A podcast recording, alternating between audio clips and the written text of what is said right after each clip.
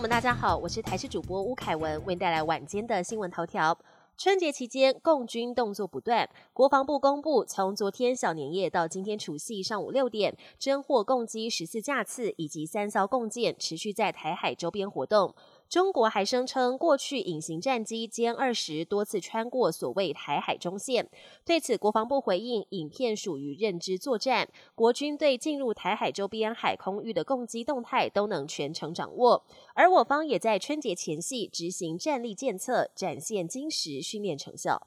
农历春节放假期间，不少人返乡出远门。每年这段时间是全年用电负载最低时期，用电负载低会让电压特别高，电网电压高低起伏大，尤其是老旧电器容易坏掉。为了维护电器的安全，台电也提醒，不用的电器一定要拔插头，电线不要捆绑，使用高功率家电时不能共用插座。过年传统习俗不少，有民众在网络上列出了八项习俗，询问大家认为哪一项最应该废除。结果有许多人留言说，放鞭炮又吵又污染空气，还有初二前不能回娘家是个陋习。就连教育部也霸气发文说，想什么时候回去就回去。国际焦点：欧洲巴尔干半岛多个国家因为连日大雨引发严重洪水，包括塞尔维亚和阿尔巴尼亚等国，多个地区大水泛滥，河道和路面已经分不出，多数民房一楼全都泡在水中，只剩下屋顶露出水面，灾损相当惨重，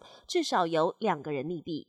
英国首相苏纳克日前搭车出访，在后座拍摄影片，说明政府的政策。但车辆行进间，苏纳克没有系上安全带，上传的影片成为警方开罚的铁证。这已经是苏纳克个人在担任公职期间第二度被罚，而且苏纳克跟他们的前任首相强森一前一后接连都被开罚单，也让英国民众相当不以为然。美国夏威夷在当地十八号晚间，夜空突然出现诡异的景象，有一个会发光的蓝色漩涡在高空转呀转，许多人都亲眼目击，一度引发恐慌，怀疑难道是有外星人造访地球吗？幸好专家赶紧出面解释蓝色漩涡形成的原因，才让大家松了一口气。本节新闻由台视新闻制作，感谢您的收听。更多内容请锁定台视各界新闻与台视新闻 YouTube 频道。